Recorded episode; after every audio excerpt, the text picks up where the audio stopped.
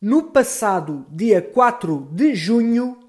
o governo aprovou o Programa de Estabilização Económica e Social. Neste episódio de Ministro Sem Pasta, vou abordar algumas das características desse programa. O Programa de Estabilização Económica e Social, ou PES, revelou ser um conjunto de medidas necessárias, importantes, muitas delas há muito faladas, não sendo nenhuma novidade ao longo destes últimos anos, mas também bastante desconectadas entre elas, não projetando nenhuma visão clara e estruturada do que o governo pretende para o país, parecendo mesmo uma lista de políticas avulso, como disse o professor Joaquim Sarmento, que é um economista conhecido como o centeno do PSD. Algumas das medidas deste programa, e como já disse, são importantes, são a prorrogação do subsídio social de desemprego, entrega de um abono de família em setembro às famílias com crianças para ajudar nas despesas escolares, um apoio extraordinário para alguns trabalhadores em layoff,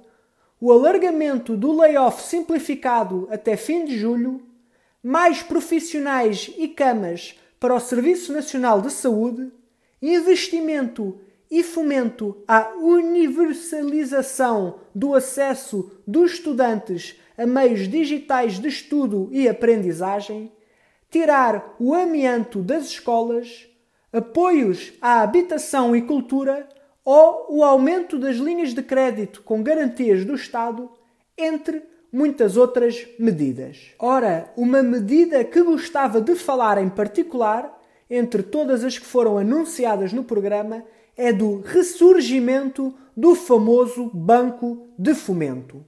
O Banco Português de Fomento vai ser o resultado da fusão entre a Instituição Financeira de Desenvolvimento da PME Investimentos e da SPGM. Este banco deverá fazer toda a coordenação entre os apoios que vão ser concedidos, disponibilizar crédito, vai entrar no capital das empresas, promover a criação de novas empresas e ajudar a salvar outras, bem como de funcionar como uma agência de crédito à exportação entre outras missões e funções. Pois bem, para este banco ser relevante para o país, é necessário que alguns aspectos fundamentais funcionem como deve ser. O primeiro aspecto é que não seja utilizado como um antro político que garanta a políticos, ex-políticos e amigos deles cargos confortáveis e bem remunerados mas que escolha as pessoas pela sua independência e competência. O segundo aspecto é que não seja em grande medida apenas um veículo de financiamento às pessoas e empresas com melhores relacionamentos junto do poder político, como já aconteceu no passado em outras grandes vagas de dinheiro vindo sobretudo da Europa, mas que apoie realmente quem precisa e merece.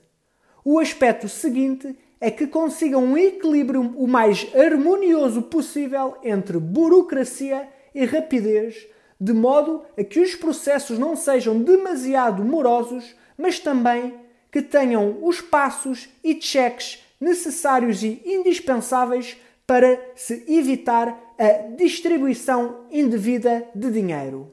O quarto e último aspecto é que, efetivamente, não sirva para fazer concorrência aos bancos comerciais,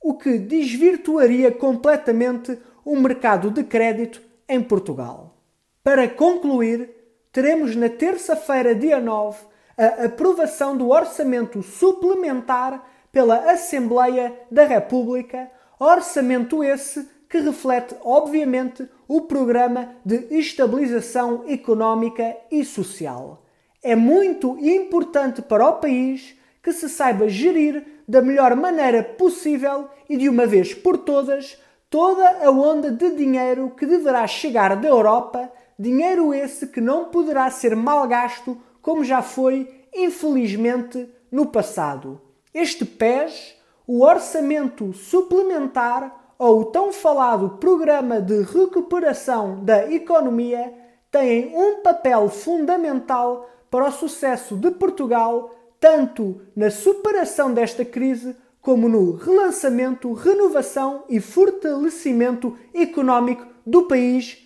nos próximos anos.